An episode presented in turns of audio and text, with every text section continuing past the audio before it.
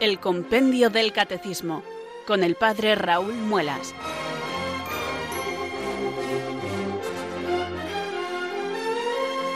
Muy buenas tardes, queridos oyentes de Radio María. Son las 4, las 3 en Canarias. Aquí comienza una nueva edición del programa El Compendio del Catecismo de la Iglesia Católica. Reciban desde Talavera de la Reina un saludo muy cordial del Padre Raúl Muelas, que un día más les habla desde estos micrófonos de Radio María, la radio de la Virgen, la fuerza de la esperanza. Sed todos bienvenidos.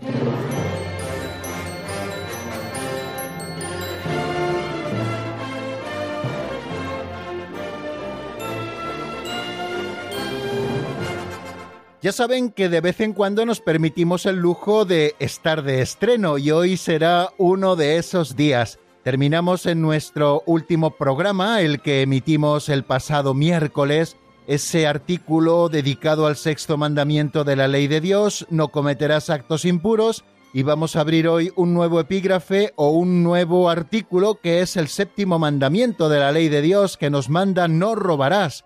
Pero no solamente nos va a hablar el catecismo únicamente del hurto o del robo, sino de todo lo que engloba el significado de este sacramento. Fijaros, vamos a estudiar cosas tan interesantes como que qué declara el séptimo mandamiento, qué condiciones se requieren para el derecho a la propiedad privada, cuál es la finalidad de la propiedad privada, qué otras cosas prescribe el séptimo mandamiento, cuál debe ser el comportamiento del hombre para con los animales, ¿Qué prohíbe el séptimo mandamiento? ¿Cuál es el contenido de la doctrina social de la Iglesia? ¿Cuándo interviene la Iglesia en materia social? ¿Cómo ha de ejercerse la vida social y económica? ¿Qué se opone a la doctrina social de la Iglesia? ¿Qué significado tiene el trabajo para el hombre? ¿A qué tipo de trabajo tiene derecho toda persona? ¿Cuál es la responsabilidad del Estado con respecto al trabajo? ¿Qué compete a los dirigentes de empresa? ¿Qué deberes tienen los trabajadores? cómo se realiza la justicia y la solidaridad entre las naciones, de qué modo participan los cristianos en la vida política y social, y en qué se inspira el amor a los pobres. Fijaros cuántas cosas a propósito del séptimo mandamiento. Nosotros enunciamos el séptimo mandamiento y decimos así simplemente no robarás, pero fijaros que el compendio del catecismo le dedica desde el número 503 hasta el número 520, algo así como 18 números que nosotros iremos estudiando sin prisa pero sin pausa, poquito a poco. Fijaros cuántas cosas referidas a la doctrina social de la Iglesia a propósito de este séptimo mandamiento que reza así, no robarás, pero que no solamente se está refiriendo al hurto, sino a muchas más cosas, como iremos descubriendo poco a poco. Pues este es el panorama, queridos amigos, que se abre por delante para nosotros. Hoy en el repaso que haremos de lo visto en el último programa, bueno, pues eh, nos centraremos un poquito en esos dos números con los que terminamos, qué pueden hacer los esposos cuando no tienen hijos, y recordaremos así a grandes trazas cuáles son las ofensas a la dignidad del matrimonio y también seguramente hagamos pues una pequeña pasada, ¿no? A, vista de pájaro por todo ese sexto mandamiento no cometerás actos impuros y por todos los números que le dedica el compendio del catecismo. Pero bien, eso será, queridos amigos, después de la oración y eso será también después de la pincelada de sabiduría. Ha llegado el momento, queridos oyentes, de que recojamos nuestro corazón en la plegaria común. Juntos nos dirigimos al Espíritu Santo pidiéndole que nos ilumine, que venga sobre nosotros, que fortalezca nuestra voluntad, que ilumine nuestro entendimiento para que podamos cumplir con nuestro cometido. Y nuestro cometido no es otro que el estudio de la doctrina que nos salva, contenida en este nuestro libro de texto, que yo ya tengo abierto por la página 174. En esa página vamos a repasar y en esa página vamos a continuar estudiando. Así que amigos, si ustedes ya tienen su libro en las manos, el compendio del catecismo, y lo tienen abierto por el número 501, pues creo que estamos en condiciones de hacer juntos esta oración al Espíritu Santo. Ven Espíritu Santo, llena los corazones de tus fieles y enciende en ellos el fuego de tu amor. Envía, Señor, tu Espíritu que renueve la faz de la tierra Oh Dios, que llenaste los corazones de tus fieles con la luz del Espíritu Santo, concédenos que guiados por el mismo Espíritu sintamos con rectitud y gocemos siempre de tu consuelo. Por Jesucristo nuestro Señor. Amén.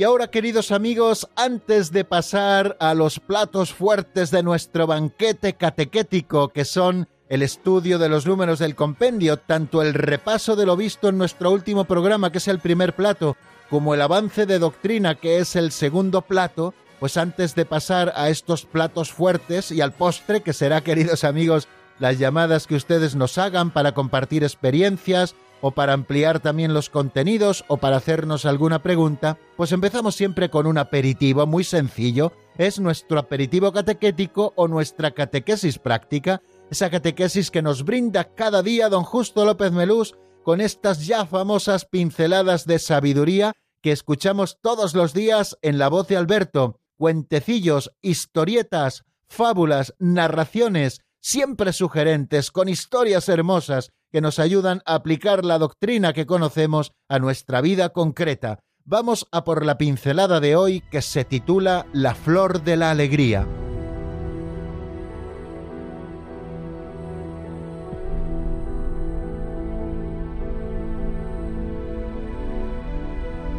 La flor de la alegría. Solo encuentra la alegría y la felicidad el que la busca para los demás. Según una leyenda india, había muchas flores en el jardín de la humanidad, pero faltaba la más hermosa, la flor de la alegría. Un día llegó al jardín un extranjero, vio a los hombres tristes y les dijo, en la cumbre de la montaña hay una flor preciosa. El que la traiga y la plante en su jardín será feliz. Desde entonces todos se decidieron a buscar la flor. El primero, el rey, pero la corona le pesaba mucho y abandonó. Luego un guerrero, pero le pareció poca cosa y no la vio. Después un sabio, pero entre dudas y vacilaciones se desanimó. Y un día un niño se extravió y se encontró con la flor de la alegría. Con sus ojos limpios la distinguió y le cautivó, y exclamó gozoso Llevaré esta florecita a mi madre y se alegrará. Y fue dichoso al ver la alegría de su madre.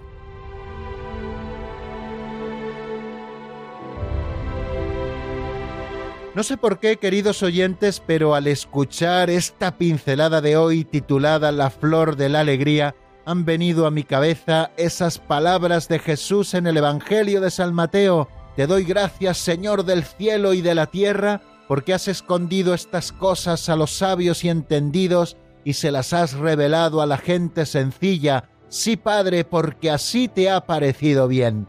Y esta fábula o este cuentecillo que hoy nos ofrece don Justo, de origen indio, creo que ilumina muy bien estas palabras de Jesús. La alegría y la felicidad solo la encuentran aquellos que la buscan para los demás. Y según esta leyenda india, lo hemos escuchado, en el jardín de la humanidad había todo tipo de flores, pero faltaba la flor más hermosa, la flor de la alegría. Un día pasó por allí un extranjero y al ver las caras largas de la gente y a los hombres tristes les dijo, en la cumbre de la montaña hay una flor preciosa, el que la traiga y la plante en su jardín será feliz. Y desde entonces todos se decidieron a buscar la flor. El primero el rey, pero la corona le pesaba mucho y también sus amplios ropajes y tuvo que abandonar la búsqueda después un guerrero, pero al guerrero una flor le pareció poca cosa y al final desistió en la búsqueda, abandonó la búsqueda y no encontró la flor. Después un sabio, pero entre sus dudas y sus vacilaciones propias de los pensamientos humanos, acabó desanimándose y dejó de buscar la flor. Y fijaros bien, un día un niño que se había extraviado se encontró cara a cara con la flor de la alegría, y supo descubrirla y distinguirla con sus ojos limpios, y esta flor le cautivó, y no pensó en sí mismo, exclamó gozoso, llevaré esta florecita a mi madre, que se alegrará mucho de tenerla, y fue dichoso al ver la alegría de su madre. ¿Cómo se demuestra, queridos amigos, como empezaba la pincelada, que la alegría y la felicidad solo la encuentra aquel que la busca para los demás? Lo mismo ocurre, queridos amigos, con el Evangelio. Si no nos hacemos como niños, como ese niño sencillo, de ojos limpios, que supo descubrir la flor de la alegría para regalarla a los demás, si no nos hacemos como niños, no entenderemos una sola palabra del Evangelio. Te doy gracias, Señor, porque has escondido estas cosas a los sabiondos según el mundo y se las has revelado a los sencillos. La sencillez es el camino para comprender la sabiduría de Dios, para comprenderla y para poseerla. Y además Cristo es el único camino para que nosotros podamos conocer al Padre. Pues vamos a aprender, queridos hermanos, esta gran enseñanza que nos deja la pincelada de hoy, la flor de la alegría. Vamos a buscar todos la flor de la sabiduría divina que colmará nuestro corazón de alegría, pero solamente aquellos que perseveran en la búsqueda, aquellos que se hacen como niños, aquellos que son sencillos, podrán encontrarse cara a cara con la sabiduría de Dios, poseerla y compartirla con los demás, porque esta sabiduría que Dios nos regala no es para que nos la guardemos para nosotros solos, sino para que la compartamos con los demás. Muy viles seríamos, queridos amigos, si conociendo el secreto de la felicidad, como lo conoce aquel que posee la sabiduría de Dios, se lo guardara para sí mismo, al final lo perdería, porque en el Evangelio paradójicamente solo se tiene aquello que se comparte.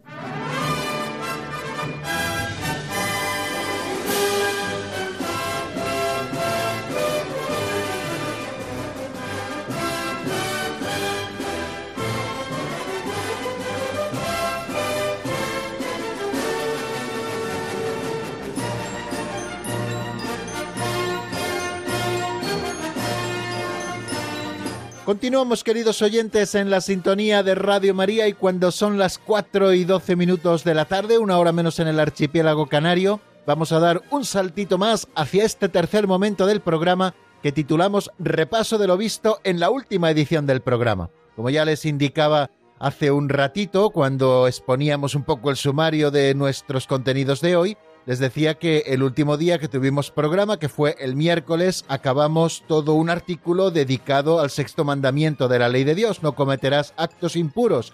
18 números que dedica el compendio precisamente a este mandamiento de la ley de Dios.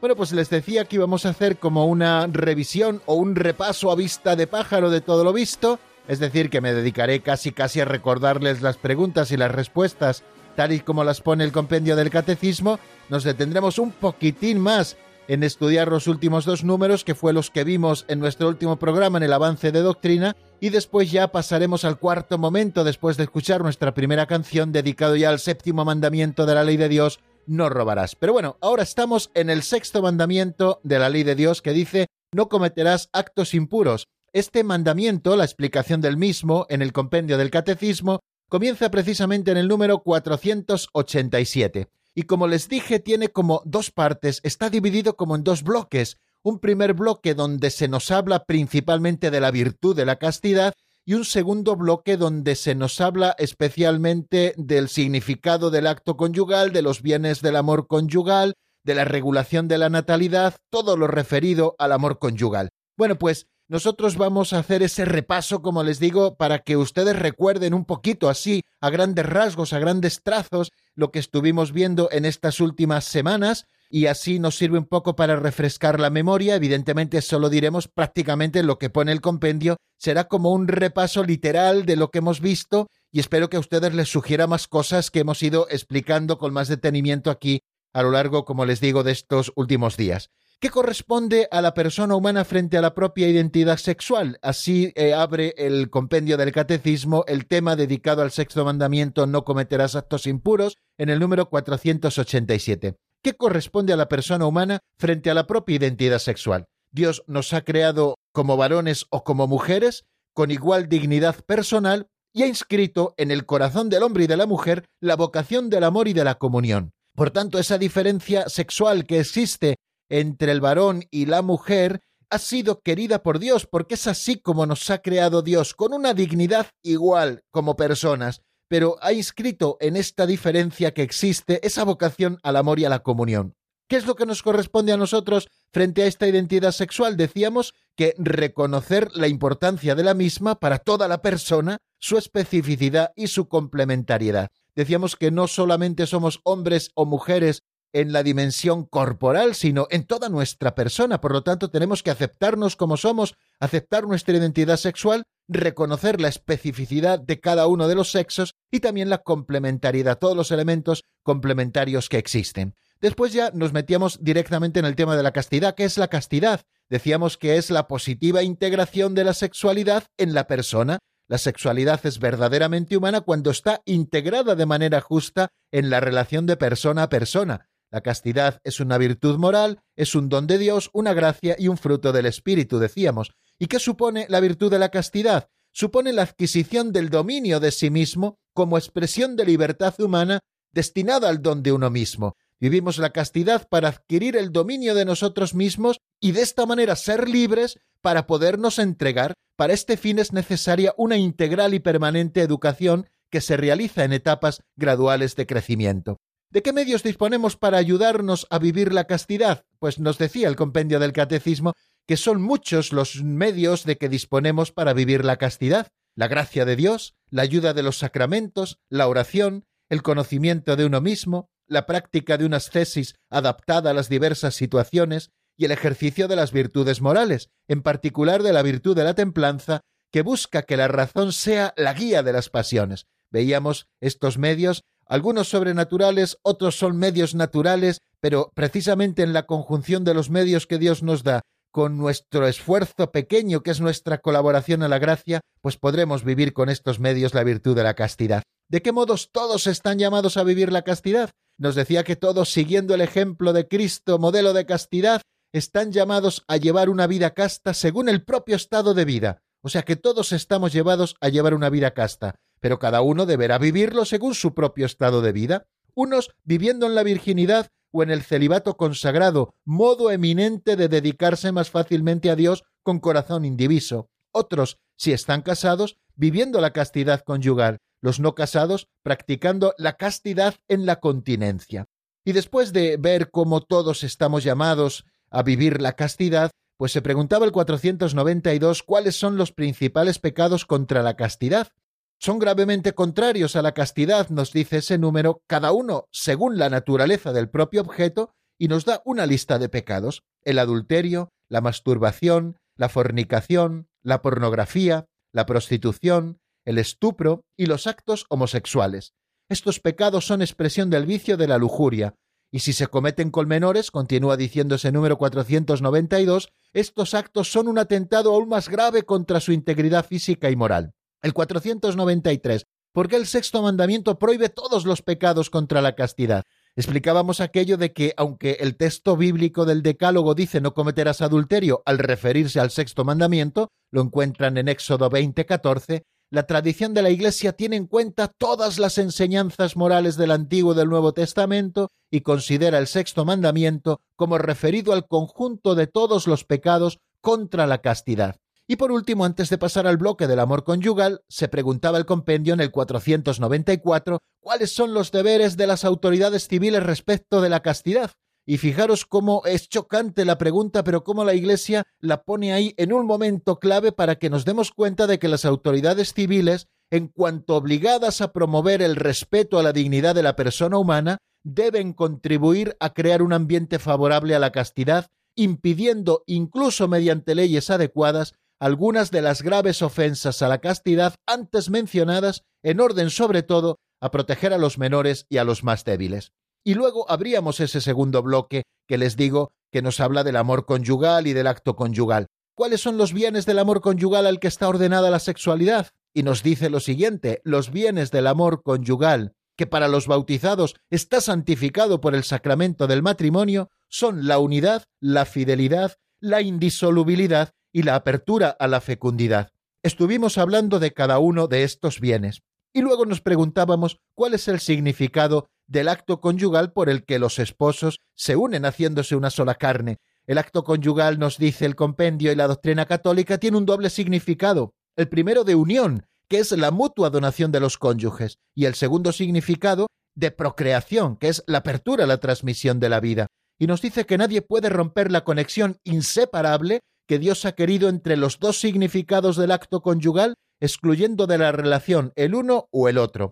Fijaros que es importante que tengamos a la vista este número 496 porque es clave para entender todo lo demás. El doble significado que tiene el acto conyugal entre los esposos. En primer lugar, un significado de unión, que es la mutua donación de los cónyuges, y en segundo, un significado de procreación o de apertura a la transmisión de la vida. Y nadie puede romper esa conexión que Dios ha querido que exista entre los dos significados del acto conyugal. de manera que no se puede excluir uno o el otro, porque si no estaremos falseando la verdad de Dios sobre el acto conyugal.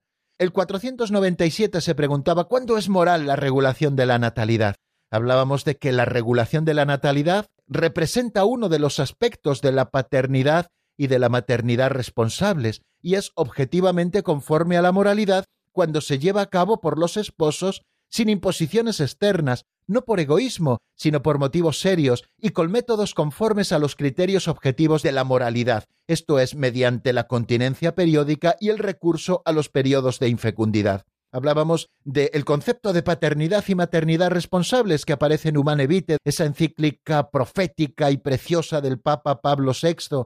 Allí se nos habla de paternidad y maternidad responsables, es decir, que los padres han de ser responsables tanto a la hora de poder espaciar el nacimiento de sus hijos como a la hora de tener y buscar el don de un hijo. De manera que la regulación de la natalidad representa uno de los aspectos de la paternidad responsable y es objetivamente conforme a la moralidad cuando se lleva a cabo sin imposiciones externas, imposiciones externas de personas o de ideologías, ni tampoco por egoísmos o imposiciones internas de nuestro propio capricho, sino por motivos serios y con métodos conformes a los criterios objetivos de la moralidad, esto es, mediante la continencia periódica y el recurso a los periodos de infecundidad. Decíamos que la paternidad responsable es precisamente un canto al amor y a la libertad que la Iglesia hace exponiéndonos este concepto de paternidad y maternidad responsables, y que los métodos que son conformes a la naturaleza propia del acto sexual son lo que hemos llamado los métodos naturales, que se basan en la continencia periódica y también en el recurso a los periodos de infecundidad para que puedan unirse los esposos y exista esa unión y también apertura a la vida. Bueno, en el 498, ¿cuáles son los medios inmorales? Si antes hablábamos de cuándo es moral la regulación de la natalidad, ahora nos preguntamos cuándo son inmorales eh, los métodos y cuáles para la regulación de la natalidad. Y nos dice ese número que es intrínsecamente inmoral toda acción, como por ejemplo la esterilización directa o la contracepción, que viene en previsión del acto conyugal o en su realización, o bien en el desarrollo de sus consecuencias naturales, se proponga como fin o como medio impedir la procreación. Nos habla de la inmoralidad de la esterilización directa, de la vasectomía en los hombres, de la ligadura de trompas en las mujeres o de otros métodos de esterilización directa. Y también nos habla de la inmoralidad de la contracepción, bien a través de métodos barrera o bien a través de métodos químicos, que o bien en previsión del acto conyugal impiden que pueda producirse la procreación, o bien en la propia realización del acto conyugal están impidiendo, como los métodos barrera, que se realice la procreación, o bien en el desarrollo de sus consecuencias naturales, esos otros métodos, como puede ser el dispositivo intrauterino o como pueden ser las píldoras del día después, que se proponen como fin impedir la procreación, muchas veces además siendo métodos abortivos estos últimos. ¿Por qué son inmorales la inseminación y la fecundación artificial? Nos preguntábamos también con el número 499. Y decíamos que la inseminación y la fecundación artificial son inmorales porque disocian la procreación del acto conyugal con el que los esposos se entregan mutuamente, instaurando así un dominio de la técnica sobre el origen y sobre el destino de la persona humana. Cuando se da inseminación o fecundación artificial, no existe la unión entre los esposos y se concede el dominio a la técnica sobre el origen y sobre el destino de la persona humana. Además, nos dice la inseminación y la fecundación heterólogas, es decir, cuando se recurre a los gametos de un donante, bien sea el óvulo de una mujer o bien sea el esperma de un hombre, esa es la inseminación o la fecundación heterólogas, mediante el recurso a técnicas que implican a una persona extraña a la pareja conyugal lesionan el derecho del hijo a nacer de un padre y de una madre conocidos por él, ligados entre sí por matrimonio y poseedores exclusivos del derecho a llegar a ser padre y madre solamente el uno a través del otro. Y luego en el 500 nos preguntábamos cómo ha de ser considerado un hijo. Muchas veces aquellos que recurren a estas técnicas que la Iglesia califica como inmorales, como es la inseminación y la fecundación artificial, es porque piensan o consideran que tienen derecho a tener hijos y nos dice la Iglesia que el hijo no es un derecho, que el hijo es un don de Dios, el don más grande dentro del matrimonio. No existe el derecho a tener hijos, tener un hijo sea como sea. Sí existe, en cambio, nos dice, el derecho del hijo a ser fruto del acto conyugal de sus padres y también el derecho a ser respetado como persona desde el momento de su concepción. Y el último día nos centrábamos en esos dos números últimos precisamente de este epígrafe dedicado al sexto mandamiento. ¿Qué pueden hacer los esposos cuando no tienen hijos? Y decíamos textualmente con el compendio que cuando el don del hijo no les es concedido, los esposos, después de haber agotado todos los legítimos recursos de la medicina, pueden mostrar su generosidad mediante la tutela o la adopción, o bien realizando servicios significativos en beneficio del prójimo. Así ejercen una preciosa fecundidad espiritual. Y a propósito de esto, el número 2379 del Catecismo Mayor de la Iglesia nos dice que el Evangelio enseña que la esterilidad física no es un mal absoluto. Los esposos que tras haber agotado los recursos legítimos de la medicina sufren de la esterilidad deben asociarse a la cruz del Señor, fuente de toda fecundidad espiritual, y pueden manifestar, si así se sienten llamados, su generosidad o bien adoptando niños abandonados, bien mediante la tutela o bien mediante la adopción, o realizando servicios abnegados en beneficio del prójimo. Y esto que decíamos de los matrimonios que no tienen hijos, también lo proponíamos a los matrimonios que tienen hijos, y hablábamos de esos casos que muchas veces conocemos, de matrimonios que han tenido sus propios hijos biológicos y luego han adoptado otros, formando una sola familia, y todos son hijos igualmente, o matrimonios que han adoptado hijos porque no venían y luego en un momento determinado han venido y han constituido esa sola familia, o matrimonios que una vez que ya han criado a sus hijos y ya no necesitan tanto tiempo dedicado a ellos, pues ejercen también la preciosa fecundidad realizando servicios significativos en beneficio del prójimo. Bueno, pues eso decíamos a propósito del 501, y un poquito más largo era el 502, que nos habla de cuáles son las ofensas a la dignidad del matrimonio. Y ese número 502 no nos vamos a detener mucho en él porque tampoco podemos alargarnos en exceso. Nos habla de las ofensas a la dignidad del matrimonio, que son las siguientes: el adulterio, el divorcio, la poligamia, el incesto, la unión libre y el acto sexual antes o fuera del matrimonio. Nos habla de seis ofensas a la dignidad del matrimonio. La más grave de todas es el adulterio, esta palabra designa la infidelidad conyugal, y es cuando un hombre y una mujer, de los cuales al menos uno está casado, establecen una relación sexual, aunque sea ocasional, con otra persona y están cometiendo un adulterio. Cristo condena incluso el deseo del adulterio, nos dice el Catecismo Mayor, y el sexto mandamiento y el Nuevo Testamento prohíben absolutamente el adulterio, porque además es signo de ese pecado grave de la idolatría y además es una injusticia flagrante el que la comete está faltando a sus compromisos, lesiona el signo de la alianza que es el vínculo matrimonial, quebranta el derecho del otro cónyuge y atenta contra la institución del matrimonio, violando el contrato que le da origen, compromete el bien de la generación humana y de los hijos que necesitan de la unión estable de sus padres. Hablábamos de una segunda ofensa a la dignidad del matrimonio que es el divorcio, el Señor Jesús insistió muchas veces en el Evangelio, lo encontramos, en la intención original del Creador que quería un matrimonio indisoluble y deroga aquella tolerancia que se había introducido en la ley antigua. Por vuestra dureza de corazón permitió Moisés que repudiarais a vuestras mujeres, pero al principio no fue así. De manera que la Iglesia considera, y así lo recoge en su legislación, en el canon 1142 que el matrimonio rato, es decir, celebrado ante el ministro sagrado y consumado, es decir, después de haber tenido relaciones íntimas, no puede ser disuelto por ningún poder humano ni por ninguna causa fuera de la muerte, puede existir la separación de los esposos con la permanencia del vínculo matrimonial, que puede ser legítima en ciertos casos previstos por el derecho canónico, como puede ser, por ejemplo, en el caso de adulterio, como puede ser en el caso de incompatibilidad absoluta de caracteres, o como puede ser también en el caso de que corra peligro la vida de uno de los cónyuges o de los propios hijos. Estaría, por supuesto, legitimada en todo caso la separación física, permaneciendo el vínculo, claro que sí. Hablábamos de que el divorcio es una ofensa grave a la ley natural y pretende romper el contrato aceptado libremente por los esposos de vivir juntos hasta la muerte, y está atentando contra la alianza de salvación de la cual el matrimonio sacramental es un signo. El hecho de contraer una nueva unión, aunque sea reconocida por la ley civil, aumenta la gravedad de la ruptura porque el cónyuge casado de nuevo se halla entonces en una situación de adulterio público y permanente el divorcio adquiere también su carácter inmoral a causa del desorden que introduce en la célula familiar y en la sociedad. Este desorden entraña daños muy graves para el cónyuge que se ve abandonado, para los hijos traumatizados por la separación de los padres y a menudo viviendo en tensión a causa de sus padres, por ese efecto contagioso que hace del divorcio una verdadera plaga social, y así podemos constatarlo, queridos amigos, en la sociedad en la que nos ha tocado vivir.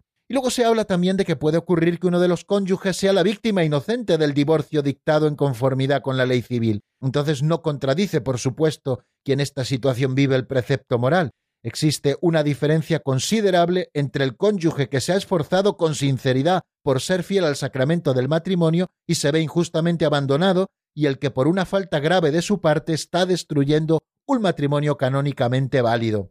Hablábamos también de otras ofensas a la dignidad del matrimonio, como son la poligamia, es decir, tener varias mujeres. También podríamos hablar de la poliandria, es decir, tener varios hombres, que no se ajusta para nada a la ley moral y está negando también el designio de Dios tal como lo ha revelado desde sus orígenes, porque es contraria a la igual dignidad personal del hombre y de la mujer que en el matrimonio se dan con un amor total y por lo mismo único y exclusivo. Hablábamos también de una ofensa gravísima que es el incesto, que es la relación carnal entre parientes dentro de los grados en que está prohibido el matrimonio. Y hablábamos también de que se puede equiparar al incesto los abusos sexuales perpetrados por adultos en niños o adolescentes confiados a su guarda. También hablábamos de otra ofensa grave al matrimonio, que es la unión libre, cuando el hombre y la mujer se niegan a dar forma jurídica y pública a una unión que implica la intimidad sexual.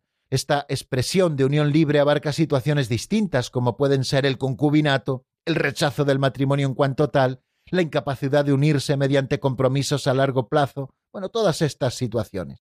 En la sociedad en la que estamos viviendo, pues muchísimas parejas, una gran mayoría desgraciadamente, postulan en muchos casos una especie de unión a prueba cuando existe la intención de casarse. Bueno, pues nos queremos, somos novios, tenemos intención de casarnos, vamos ya a vivir juntos y vamos a probar, ¿no? Pues nos dice el catecismo a este propósito que cualquiera que sea la firmeza del propósito de los que se comprometen en relaciones sexuales prematuras, éstas no garantizan que la sinceridad y la fidelidad de la relación interpersonal entre un hombre y una mujer queden aseguradas y sobre todo protegidas contra los vaivenes y las veleidades de las pasiones, y nos recuerda que la unión carnal sólo es moralmente legítima cuando se ha instaurado una comunidad de vida definitiva entre el hombre y la mujer que llamamos matrimonio. Por lo tanto, el amor humano no tolera la prueba, exige un don total y definitivo de las personas entre sí. Pues queridos amigos, dejamos aquí el repaso a todo el sexto mandamiento de la ley de Dios que hemos estado estudiando en las últimas semanas. Vamos a descansar un poquito en la palabra. Yo les ofrezco para ello que escuchemos una canción de Eolian titulada Lo Evidente, está sacada del álbum Déjalo actuar, y después de escucharla entramos ya de lleno en el séptimo mandamiento No robarás.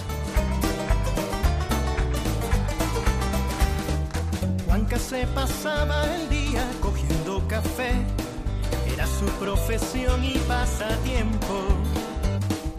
Todas las mañanas salía directo al cafetal, un chalo ya sabía que era diestro.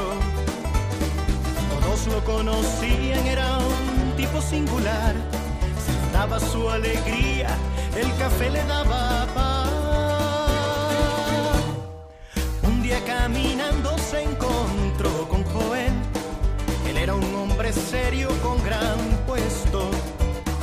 Llevaba en su cintura un canasto con café, fruto de su cotidiano esfuerzo. ¿Qué traes allá adentro? Le dijo don Joel. ¿En serio que no sabes?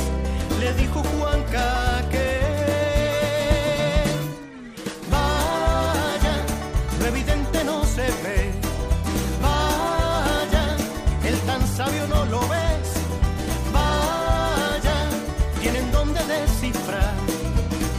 acertijos que los hagan elevar. Vaya, ya lo dijo el flaco aquel. Vaya, a los sabios lo oculte. Vaya, no se asuste Juanca usted, lo evidente del Mesías. No lo vio el pueblo aquel.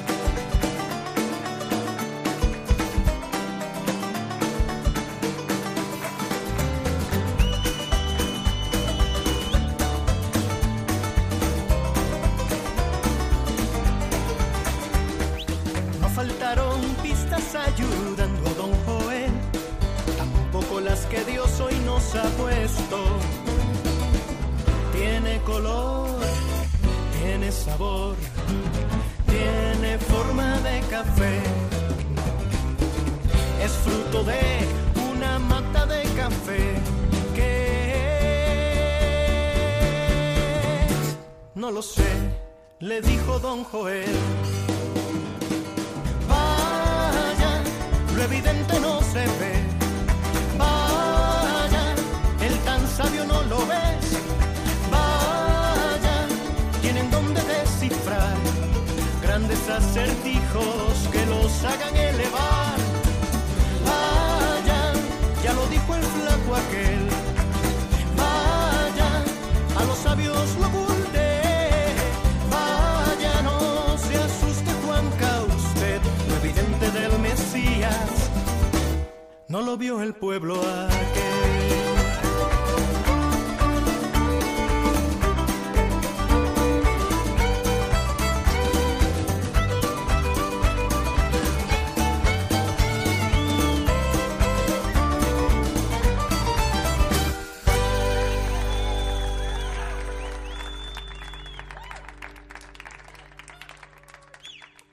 Están escuchando el Compendio del Catecismo con el Padre Raúl Muelas.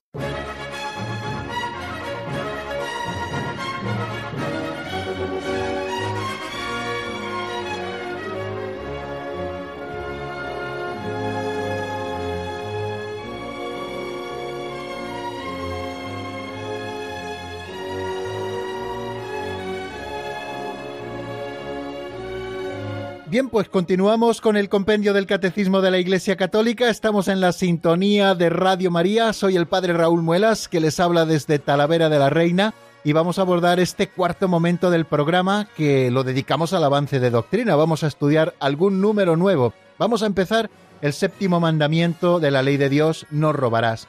Ya saben que este segundo capítulo de la sección segunda de la tercera parte del Catecismo está estudiando los mandamientos que nos hablan de nuestros deberes para con el prójimo. Hemos estudiado ya el cuarto, el quinto, el sexto y vamos a empezar el séptimo mandamiento que reza así, no robarás. El primero de los números que nos encontramos es el 503, que declara el séptimo mandamiento. Y lo que hace este número es presentarnos todo el panorama, todo el horizonte que vamos a ir desarrollando en los próximos 16 números, que es los que dedica el compendio precisamente a este séptimo mandamiento de la ley de Dios, no robarás. ¿Qué declara el séptimo mandamiento? Vamos a ver qué es lo que nos dice el compendio textualmente y lo escuchamos como siempre en la voz de Marta Jara.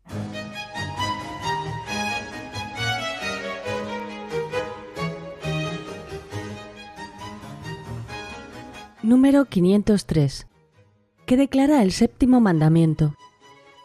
El séptimo mandamiento declara el destino y distribución universal de los bienes, el derecho a la propiedad privada, el respeto a las personas, a sus bienes y a la integridad de la creación.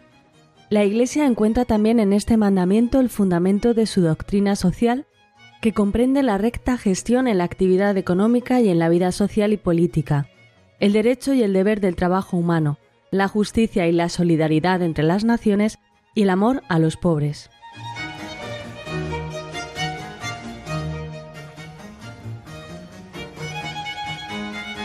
Igual que veíamos en el sexto mandamiento de la ley de Dios que en la formulación del libro del Deuteronomio y en la formulación del libro del Éxodo nos dice no cometerás adulterio, y no se refiere solamente al adulterio, sino a todos los pecados contra el sexto mandamiento, que es todos los actos impuros, bueno, pues cuando hablamos de no robarás, que es la formulación que aparece de este séptimo mandamiento, tanto en el Deuteronomio como en el libro del Éxodo y también en la formulación catequética, no solamente se refiere al robo, al hurto, sino que se refiere a muchas cosas más, como hemos estudiado en este número que es introductorio y que nos presenta todo el panorama de lo que estudiaremos en los números siguientes. El séptimo mandamiento, nos dice este número 503, como hemos escuchado, declara el destino y distribución universal de los bienes, el derecho a la propiedad privada, el respeto a las personas, a sus bienes y a la integridad de la creación. La Iglesia encuentra también en este mandamiento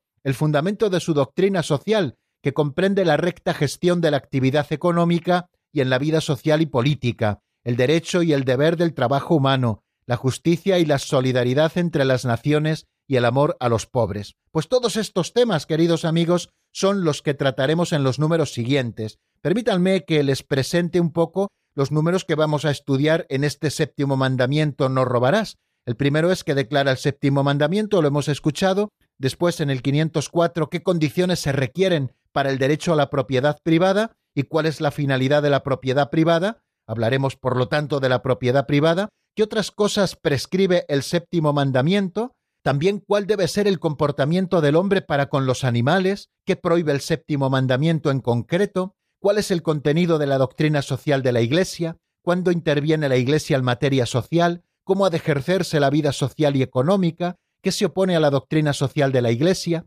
qué significado tiene el trabajo para el hombre, a qué tipo de trabajo tiene derecho toda persona, cuál es la responsabilidad del Estado con respecto al trabajo, qué compete a los dirigentes de empresa, qué deberes tienen los trabajadores, cómo se realiza la justicia y la solidaridad entre las naciones, de qué modo participan los cristianos en la vida política y social y en qué se inspira el amor a los pobres. Bueno, pues todo esto es lo que veremos y es lo que nos presenta el compendio en este número 503. El séptimo mandamiento declara el destino y distribución universal de los bienes, el derecho a la propiedad privada, el respeto a las personas, a sus bienes y a la integridad de la creación, y la Iglesia encuentra también, como hemos dicho en este mandamiento, el fundamento de su doctrina social que comprende la recta gestión de la actividad económica y en la vida social y política, el derecho y el deber del trabajo humano, la justicia y la solidaridad entre las naciones y el amor a los pobres. Bueno, pues vamos a referirnos un poquito a qué quiere decir el compendio del catecismo cuando nos comenta que el séptimo mandamiento declara el destino y distribución universal de los bienes. Tenemos que irnos al comienzo, cuando Dios llevó a cabo la creación y por último creó al hombre y le confió todas las cosas creadas, Dios confió la tierra y sus recursos a la administración común de la humanidad para que tuviera cuidado de ellos, los dominara mediante su trabajo y se beneficiara de sus frutos. Así lo vemos en el capítulo primero del libro del Génesis, en los versículos 26 al 29. Dios confía toda la creación al hombre para que la domine y no con un dominio despótico, como ya dijimos en su momento, sino con un dominio de administración. El hombre debe administrar todas las cosas creadas según el plan de Dios. Bueno, pues teniendo esto a la vista, los bienes de la creación, dice la Iglesia, están destinados a todo el género humano, todo lo que Dios ha creado, lo que llamamos los bienes de la creación, están destinados a todo el género humano, no a cuatro, sino a todo el género humano. Sin embargo, la tierra, nos dice también, está repartida entre los hombres para dar seguridad a su vida, expuesta a la penuria y amenazada por la violencia. La apropiación de bienes es legítima para garantizar la libertad y la dignidad de las personas, es lo que llamamos la propiedad privada, y para ayudar a cada uno a atender sus necesidades fundamentales y las necesidades de los que están a su cargo de manera que debe hacer posible que se viva una solidaridad natural entre los hombres. También este es uno de los fines, queridos amigos, de la propiedad privada, que sea posible una solidaridad natural entre los hombres, porque, como hemos escuchado, el séptimo mandamiento declara el destino y distribución universal de los bienes, los bienes de la creación que están destinados a todo el género humano. Y esa es una primera cosa que nos plantea, queridos amigos, este séptimo mandamiento de la ley de Dios que reza así, no robarás. Y nos habla también del derecho a la propiedad privada. ¿Y dónde se fundamenta esta propiedad privada? Cosa que estudiaremos, si Dios quiere, en los próximos dos números. También el séptimo mandamiento nos habla del respeto a las personas, a sus bienes y a la integridad de la creación. Así que comprendemos que cuando se habla de no robar, no solo nos estamos refiriendo a apropiarnos indebidamente de cosas que les pertenecen a otros, sino no robar la dignidad y el respeto que toda persona merece, y también los bienes que toda persona tiene, y también no agredir a la creación, porque la creación es de todos, tenemos que pasar este mundo creado a las siguientes generaciones y tenemos que conservarla en su integridad y con nuestro trabajo, si es posible, mejorarlo también. De manera que en este mandamiento la Iglesia encuentra el fundamento de su doctrina social, que comprende la recta gestión de la actividad económica y también la recta gestión de la vida social y de la vida política. Y también a este mandamiento pertenece el derecho y el deber del trabajo humano. Todo hombre, toda mujer tiene derecho a un trabajo digno y de esto se encarga precisamente o ha de encargarse la justicia y la solidaridad entre las personas, pero también entre las naciones, y también el amor a los pobres para hacer posible esa solidaridad natural que existe entre los hombres. Por tanto, el séptimo mandamiento prohíbe tomar o retener el bien del prójimo injustamente y perjudicar de cualquier manera al prójimo en sus bienes, y también prescribe la justicia y la caridad en la gestión de los bienes terrenos y en los frutos del trabajo de los hombres, con miras al bien común, exige el respeto del destino universal de los bienes y del derecho de propiedad privada. Así nos lo expresa el Catecismo Mayor de la Iglesia en el número 2401. Y la vida cristiana, por tanto, ha de esforzarse siempre por ordenar a Dios y a la caridad fraterna los bienes de este mundo. Eh, San Ignacio de Loyola, cuando nos presenta el principio y fundamento,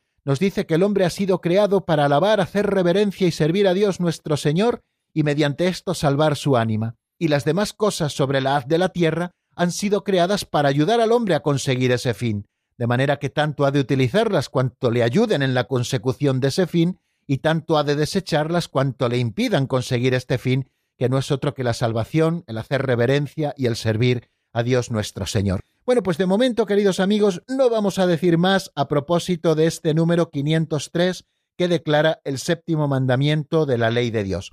Hoy me van a permitir, queridos amigos, que no abramos nuestro número de directo, hoy no podremos recibir llamadas, pero sí que les voy a ofrecer nuestra segunda canción y después de escuchar unos compases de la misma, pues nos asomaremos al número 504, qué condiciones se requieren para el derecho a la propiedad privada y así empezamos también a estudiar este tema. La canción que les ofrezco en este momento es de la hermana Glenda, se titula Levántate, amada mía, y está sacada del álbum ¿Quién podrá sanarme? La escuchamos y enseguida estamos nuevamente juntos.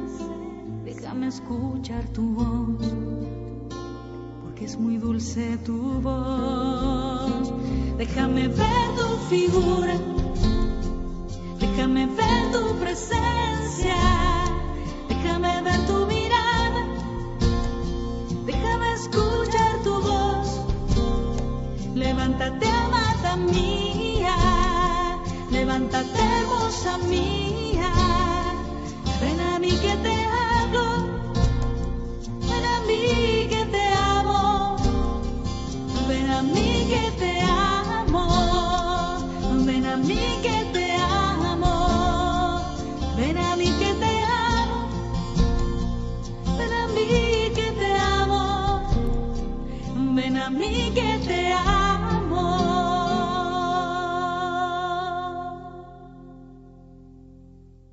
Están escuchando el Compendio del Catecismo con el Padre Raúl Muelas.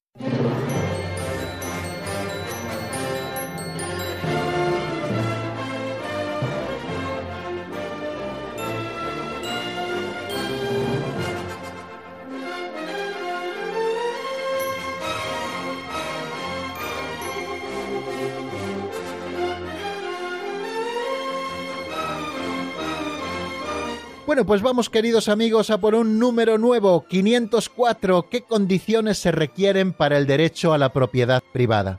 Vamos a ver qué es lo que nos dice el compendio en la voz de Marta.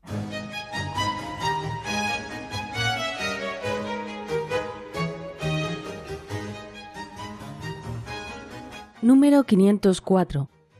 ¿Qué condiciones se requieren para el derecho a la propiedad privada? Existe el derecho a la propiedad privada cuando se ha adquirido o recibido de modo justo y prevalezca el destino universal de los bienes para satisfacer las necesidades fundamentales de todos los hombres.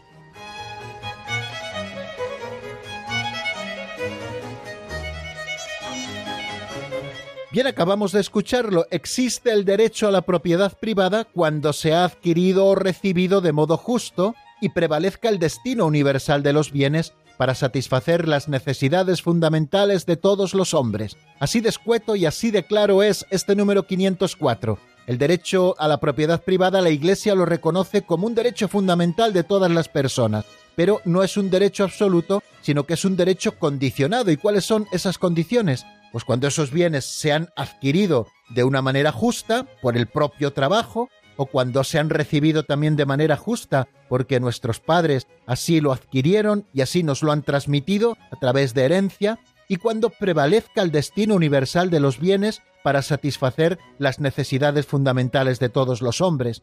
Quiere decir que la propiedad privada tiene también una condición y es que tenemos que atender a las necesidades fundamentales de todos los hombres. No puede ser que unos tengan muchísimo y otros no tengan nada. Aquellos que tienen mucho han de compartir con aquellos que tienen menos para que las necesidades fundamentales de todos los hombres estén satisfechas.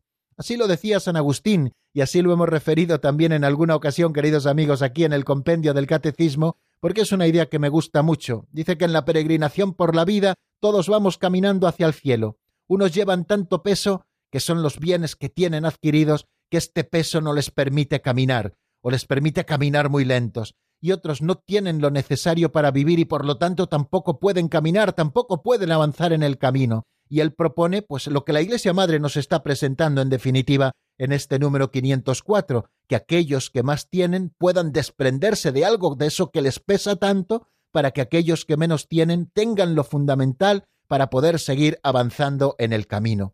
El derecho a la propiedad privada, adquirida o recibida de modo justo, no anula la donación original, por lo tanto, de la tierra al conjunto de la humanidad.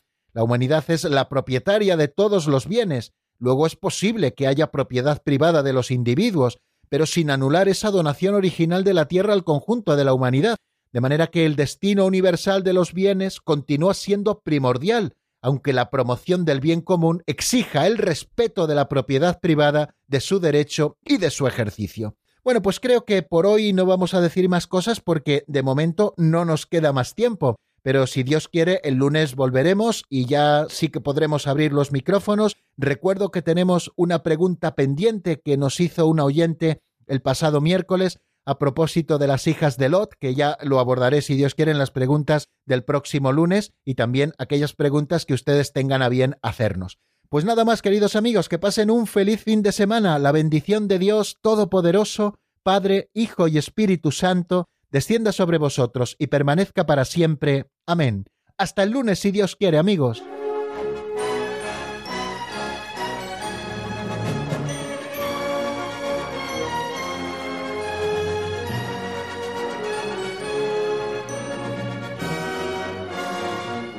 Compendio del Catecismo con el Padre Raúl Muelas.